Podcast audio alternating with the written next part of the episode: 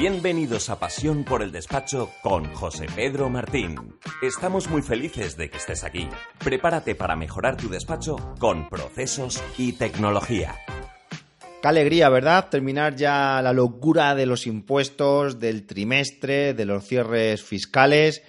Pues enhorabuena por todo ese esfuerzo. Además, me da muchísima alegría porque hoy he tenido la oportunidad de hablar con algunos compañeros del Club de Innovación y escuchar por parte de ellos. Hemos cerrado estupendamente el trimestre sin agobios. Eso es el resultado de horas y horas y horas de digitalización, de concienciación, de educación al cliente y de verdad que lo merecéis y que sí merece la pena hacer un esfuerzo en mejorar la gestión del despacho. Así que aquellos que todavía estáis en esa fase, ánimo porque todo va a tener su recompensa. Pero antes... ¿Sabes cuál es la parte más difícil de innovar? Mantener la motivación. Queremos transmitirte nuestra pasión por los procesos y la tecnología. Disfruta del proceso de aprendizaje de la forma más divertida y colaborativa. Club de Innovación de Despachos Profesionales. Vamos a hablar de tareas y os voy a intentar trasladar algunos aspectos básicos de qué requisitos, características o campos deberían tener esas tareas. Por cierto, en el quinto Congreso de Transformación Digital, en mi ponencia voy a mostrar en tiempo real, sí, sí, en tiempo real, cómo debe gestionarse un despacho con la gestión de tareas. Vamos a mostrar en primicia un prototipo en el que hemos estado trabajando más de un año y vais a ver un 360 grado, algo que también vais a poder tener vosotros si realmente buscáis las tecnologías adecuadas para poder personalizar ese servicio que al final eso os lo va a proporcionar un CRM. Pues hay algo muy importante cuando lancéis con las tareas. Las tareas al final es el eje central de toda la gestión del despacho. Vais a ver, es una pasada. Pero esa tarea siempre o en el 99% va a estar relacionada con un módulo u objeto. Es decir, yo entro a la pantalla de tareas cuando entro por la mañana, y voy a ver una tarea que está relacionada o bien con una oportunidad, o bien con un expediente o proyecto, o bien con una factura, o bien con un módulo de recursos humanos o de una oferta de trabajo. Ya me está diciendo, ojo, esta es una tarea que está relacionada con algún objeto. Pero para mí es muy importante que en la tarea también aparezca quién es el contacto con el que está relacionado directamente esa tarea. Me explico. Una tarea, bien, está relacionado con una oportunidad y si quiero más información, pues pincharé en la oportunidad y veré todo el histórico y con todos los detalles y con toda la información de esa oportunidad. Perfecto. Pero yo viendo la tarea tengo que saber con qué contacto está relacionado, porque tú puedes pensar, bien, es que una oportunidad está relacionada con una empresa, sí, pero las empresas no tienen ni pies ni manos. Se supone que esa tarea de una llamada de seguimiento de esa oportunidad está relacionado con un contacto con una persona de esa empresa. Es importante cuando abráis las tareas que hay un campo obligatorio que tiene que existir siempre que es el del contacto.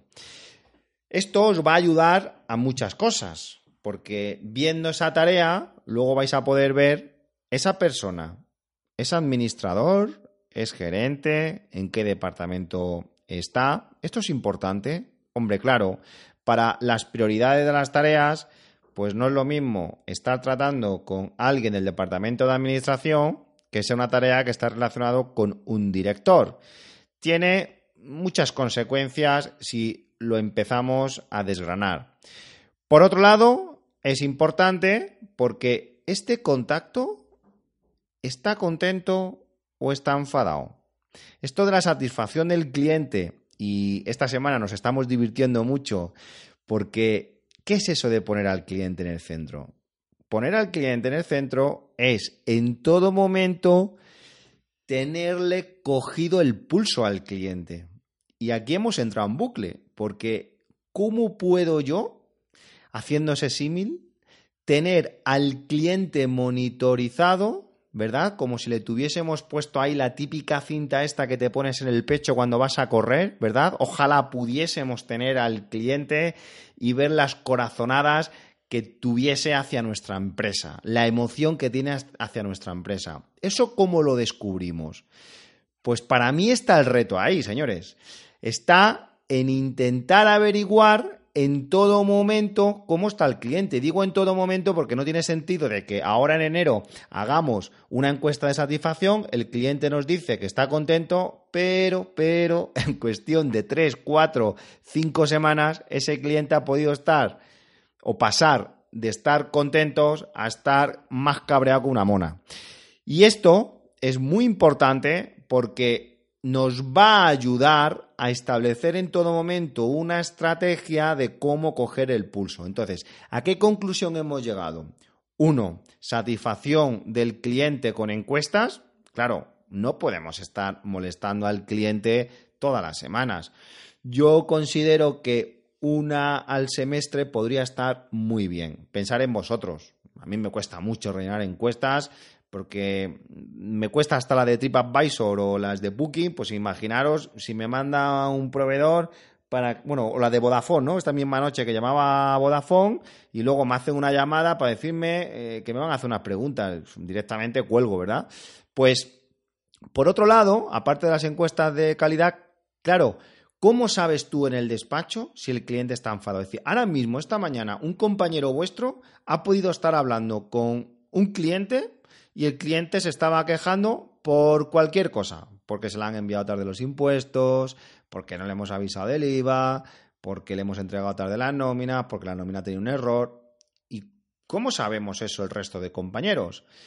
Eh, yo creo que ahí hay un módulo en los CRMs que os va a venir muy bien, que es el de los casos o ticket, eh, depende un poco el CRM con el que trabajéis, y creo que de una forma totalmente honesta, transparente em, y yo diría que diligente, cuando exista algo que afecte a la satisfacción del cliente, deberíamos abrir un caso. ¿Por qué? Porque desde el momento que abrimos un caso, ya podríamos activar la carita de enfadado por parte del cliente. Y al activar la carita, automáticamente todas las tareas se van a poner con la carita de ojo, este cliente puede estar muy enfadado. Así que si tenéis una tarea que hacer con este cliente, cuidadín cómo os movéis, ¿verdad? Para no cagarla con ese cliente, porque puede ser ya algo más que le dé pie a abandonar nuestros servicios. Y vivimos de las cuotas mensuales. Y ya lo veréis en el Congreso, porque también vamos a presentar todo lo que tiene que ver con los KPIs y hay un KPI que es la fidelización de los clientes. Es, al final, cuántas bajas tenemos.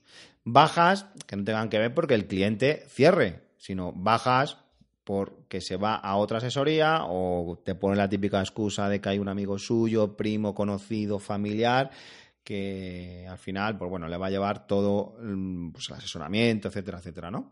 Entonces, muy importante la fidelización. Y para fidelizar a un cliente, en todo momento, tenemos que estar muy coordinados en el despacho. Y esto al final son reglas de workflow que os van a permitir, pues en todo momento, por así decir, activar pues como si fuese una alarma que saltarían en todos los procesos, en todas las tareas y eso va a permitir una gran coordinación. Esta semana también le hemos estado dando vueltas a algo que puede ser muy interesante que se podría activar en cada uno de los contactos, principalmente de los clientes que tenemos de cuota mensual. Y se nos han abierto muchas puertas. ¿Por qué? Porque es importante eh, conocer al cliente desde un punto de vista, vamos a denominar, psicológico o intentando entrar más en su personalidad. Ya mostré en un videoblog una plataforma pues que basada en inteligencia artificial y en un gran big data, pues rastreando el LinkedIn del cliente si lo tiene activo o incluso a través de tu CRM, si es un CRM que está integrado con esta plataforma, decirte qué rasgos de personalidad tiene ese cliente. Entonces, cada vez que demos un, de alta un contacto o ya tengamos esos contactos en el CRM, digamos que lo pasamos por la maquinita, nos dice exactamente qué rasgo de personalidad tiene y entre las 10, 12 características que normalmente es donde vamos a poder catalogar a los clientes, claro, esto es una pasada, porque desde el momento que tú tienes una tarea asociada a ese contacto, como decía antes, ya podría haber otro campo que tú estás viendo encima cómo es ese cliente o te va a dar pistas de cómo tratarle. Si es un cliente que es pues muy meticuloso, es un cliente muy detallista, pues a lo mejor el trato es diferente pues a otro pues que es más alegre, es más dinámico, es bueno, pues más sociable, etcétera, etcétera, ¿no? estos rasgos de personalidad nos van a ayudar también mucho a empatizar. Pero claro, ¿cómo conoce los compañeros del despacho esos rasgos de personalidad de los clientes? ¿Veis? Puede ser muy interesante en la ficha del contacto ir catalogando, ayudándonos de herramientas que van a analizar la personalidad, teniendo en cuenta de que siempre puede haber márgenes de error, pero todo lo que sea poner al cliente en el centro, se abre un montón de posibilidades, pero la fidelización es esencial. Esta sesión se acabó. Es momento de tomar acción. No te olvides de suscribirte y obtén los mejores contenidos sobre procesos y tecnología en los despachos profesionales.